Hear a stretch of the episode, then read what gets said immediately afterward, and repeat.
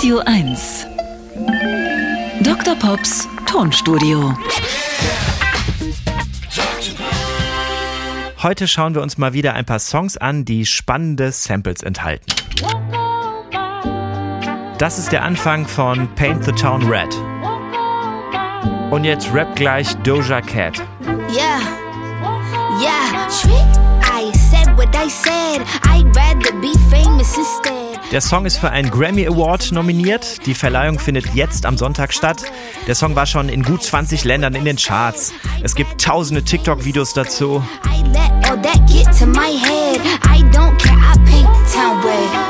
Aber was läuft da eigentlich im Hintergrund mit? Das ist ein Lied von 1964. start to cry each time we meet.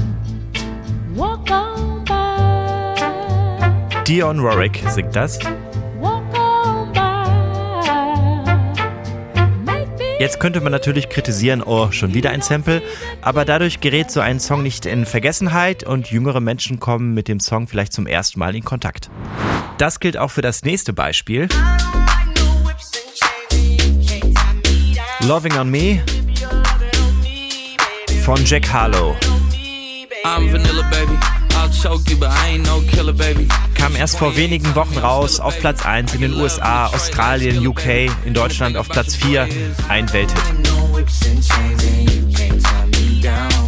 Hier hat man sich nicht einfach auf den Erfolg eines anderen Künstlers draufgesetzt, nein, denn was im Hintergrund läuft, war in den 90ern jetzt auch nicht so bekannt. I don't like no whips and chains and you can't tie me down. But you can whip your lovin' on me, baby, round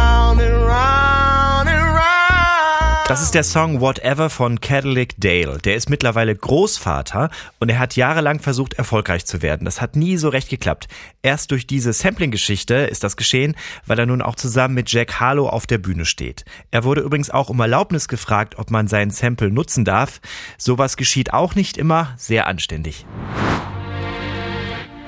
Für das letzte Beispiel bleiben wir in den 90er Jahren. Da hat Moby Porcelain produziert.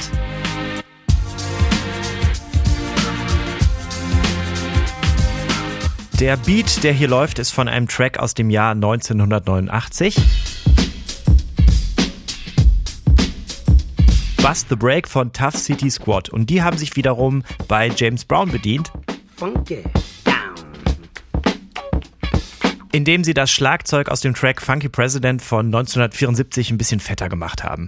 Aber das Entscheidende bei Moby sind eigentlich diese Streicher. Und die stammen aus dem Soundtrack eines Filmes aus dem Jahr 1961. Fight for Survival heißt der Streifen. Und gleich kommt die Stelle.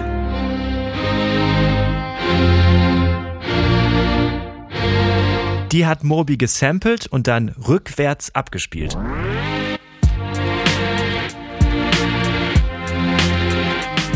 Schon ein kleiner Geniestreich. Und dann gibt es da noch eine spannende Piano-Melodie. Die geht auf eine alte Kirchentonart zurück, aber ich glaube, das besprechen wir ein anderes Mal. Dr. Pops Tonstudio. Jeden Dienstag neu im schönen Morgen. Außerdem live die Dr. Pop Show Hitverdächtig. Am 2. Februar in Wittenberge, am 3. Februar in Hoyerswerda und deutschlandweit auf Tour.